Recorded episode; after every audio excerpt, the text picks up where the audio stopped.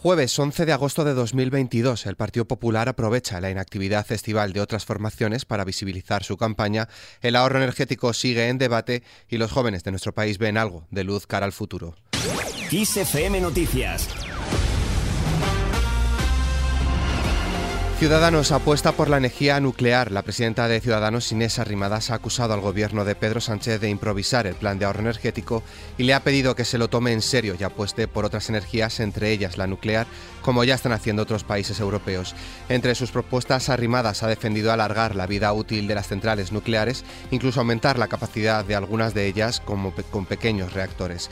El vicesecretario general del Partido Popular, Miguel Tellado, se ha pronunciado sobre este tema. El gobierno debería abandonar eh, ese tesón ideológico que tiene de forma eh, permanente por criminalizar determinadas fuentes de producción energética, como son las nucleares o como son las centrales térmicas, el gobierno debería ser más serio y menos ideológico y menos dogmático.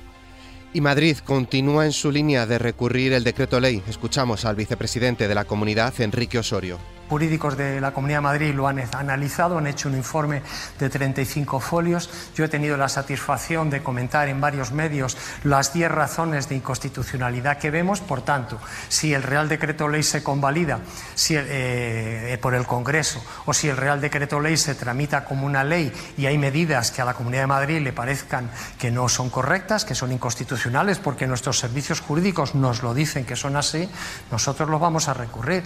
En referencia al Real Decreto decreto ley de ahorro energético aprobado por el Gobierno, la ministra de Hacienda Mara Jesús Montero ha apostado por el diálogo con las comunidades autónomas, pero ha insistido en que el cumplimiento de la ley también debe darse siempre.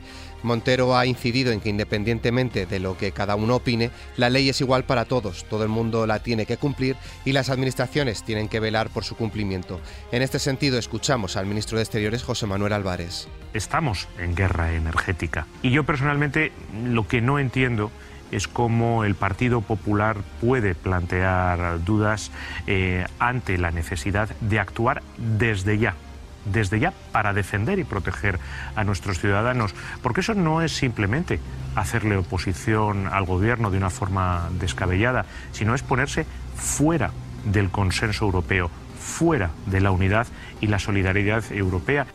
Más cosas. La vicepresidenta tercera del Gobierno y ministra para la Transición Ecológica, Teresa Rivera, ha valorado de forma positiva la propuesta del canciller alemán Olaf Scholz de impulsar la construcción de un gasoducto que aumente el suministro desde Portugal y España hasta la zona central de Europa con el objetivo de contrarrestar la dependencia de Rusia. Sobre este tema, José Manuel Álvarez se ha pronunciado que el gobierno español está preparado para todos los escenarios. Por un lado, España no tiene un problema de abastecimiento gasístico, tenemos el 50% de la capacidad de regasificación de Europa y muy al revés, somos parte de la solución eh, en caso de que ese escenario se produzca. Pero en otro orden de cosas, el Gobierno de España destina más de 230 millones de euros para impulsar la transformación digital de la atención primaria en el Sistema Nacional de Salud. Sanidad detalla que estos fondos se dirigirán a tres áreas funcionales. Centro Sanitario Inteligente Digital, atención personalizada y transformación digital de los servicios de soporte de la actividad sanitaria. El Partido Popular ha presentado en el Senado una petición de comparecencias ante la Comisión Constitucional de exministros de los gobiernos de Adolfo Suárez antes de tramitar la Ley de Memoria Democrática. Algunos de los exministros son Rodolfo Martín Villa, Marcelino Oreja y Soledad Becerril. La portavoz del Grupo Popular en la Comisión Constitucional, Amelia Salanueva, asegura que son personas relevantes en nuestra democracia y protagonistas de la transición. El PP pide sensatez al Partido Nacionalista Vasco. El, vicesecretario de Organización Territorial del Partido Popular, Miguel Tellado, ha reclamado al PNV sensatez para dejar de apoyar las políticas erróneas del gobierno del PSOE.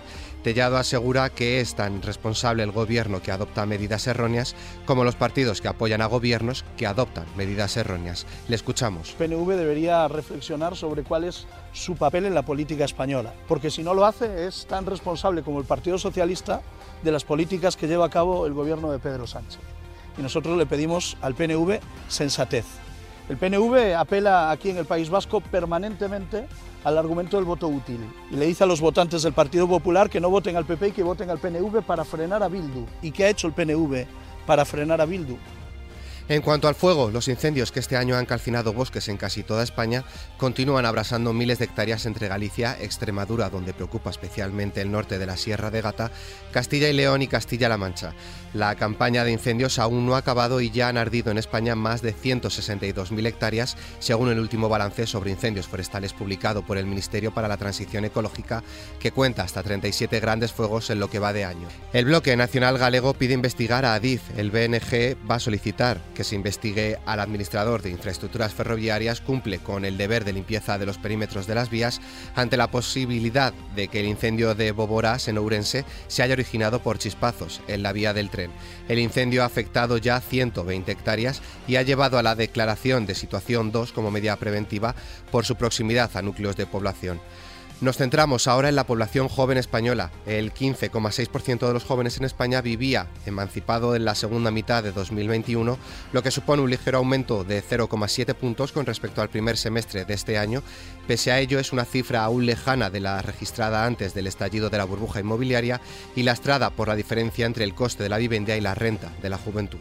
Son datos que se extraen del informe elaborado por el Observatorio de Emancipación del Consejo de la Juventud de España y el paro juvenil será del 15%. La tasa global de desempleo juvenil será del 14,9% este año, lo que reflejará una ligera mejora de la situación con respecto al año pasado, aunque todavía no se recuperarán los niveles previos a la pandemia, según datos presentados hoy por la Organización Internacional del Trabajo.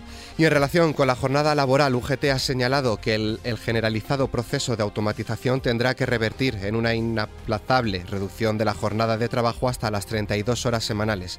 El sindicato ha defendido que trabajar durante menos tiempo proporciona beneficios para la salud del trabajador, avances en la igualdad de género y mejoras en la productividad.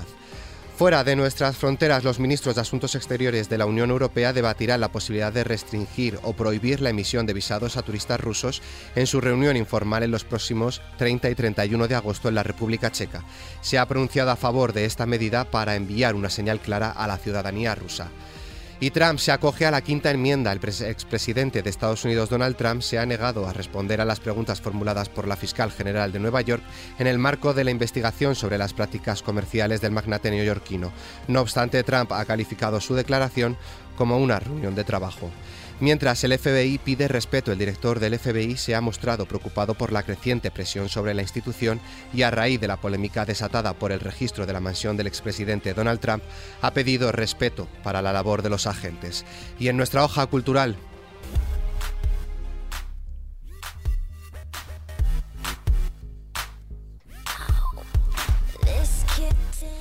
Los rumores ya son hechos. Britney Spears vuelve a la música por todo lo alto y de la mano de uno de los grandes, Elton John. La artista versionará el clásico del británico Hold Me Closer. Tras más de seis años fuera del sector, pero en boca de todo el mundo, Britney Spears no solo será la encargada de esta versión, sino que también se rumorea que sea la artista invitada para actuar en el descanso de la próxima Super Bowl. Con esta noticia, la cual podéis ampliar en nuestra web xfm.es, nos despedimos por hoy. La información continúa puntual en los boletines de XFM y como siempre ampliada aquí en nuestro podcast XFM Noticias. Con Paula San Pablo en la realización, un saludo de Álvaro Serrano, que tengáis muy buen día.